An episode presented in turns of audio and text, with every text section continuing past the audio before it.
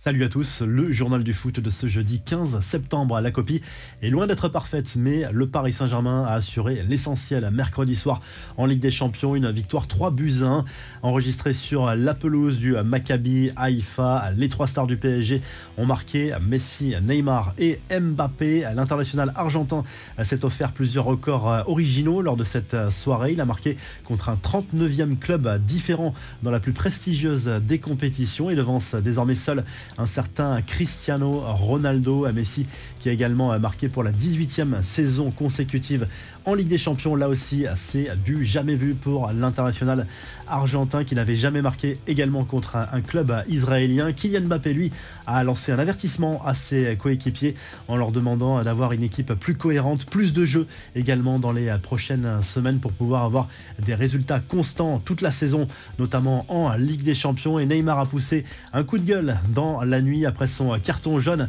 euh, reçu après sa célébration euh, soi-disant provocante. En tout cas, c'est l'avis de l'arbitre qui lui a adressé un carton jaune en fin de match. Il a également listé différents avertissements euh, au cours de sa carrière qui, selon lui, n'en valaient pas la peine. Les autres résultats et faits marquants de la soirée dans le groupe du PSG, le Benfica Lisbonne est allé s'imposer sur la pelouse de la Juve 2 buts 1. Naples a facilement dominé les Rangers 3-0. Victoire aussi de l'AC Milan et du Real Madrid. On y reviendra en revue de presse. Chelsea n'a pu faire mieux que match nul, un but partout à Stamford Bridge contre Salzbourg. On retiendra également la victoire de Manchester City à domicile contre le Borussia Dortmund 2 buts 1. Et on vous conseille, si ce n'est pas déjà fait, d'aller voir le but magnifique d'Erling Haaland à la croisée des chemins entre Zlatan Ibrahimovic et Johan Cruyff. Ce jeudi soir, place à l'Europa League.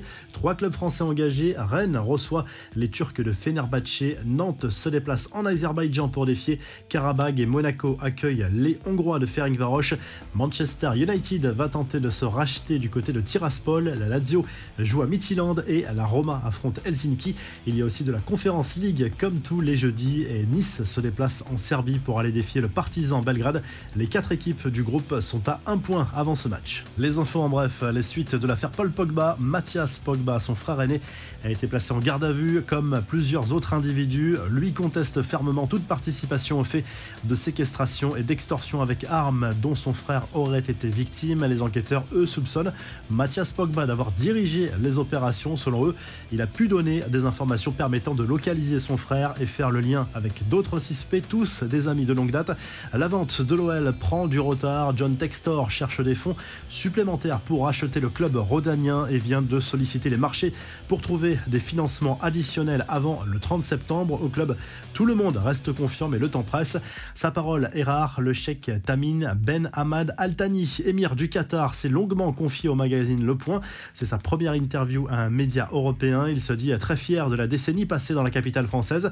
Le sport est un élément clé de notre ADN, a lâché l'émir avant de plaisanter sur Emmanuel Macron que l'on s'est ouvertement supporter de l'OM.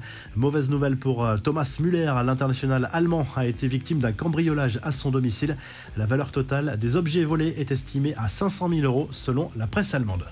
La revue de presse, on retrouve le trio Messi, Neymar, Mbappé à la une de l'équipe ce jeudi pour souligner la victoire du PSG en Ligue des Champions sur la pelouse du Maccabi Haïfa. Mais le PSG a été clairement bousculé, surtout en première période. Il faudra montrer un visage différent, notamment sur le plan défensif, dans les prochaines semaines.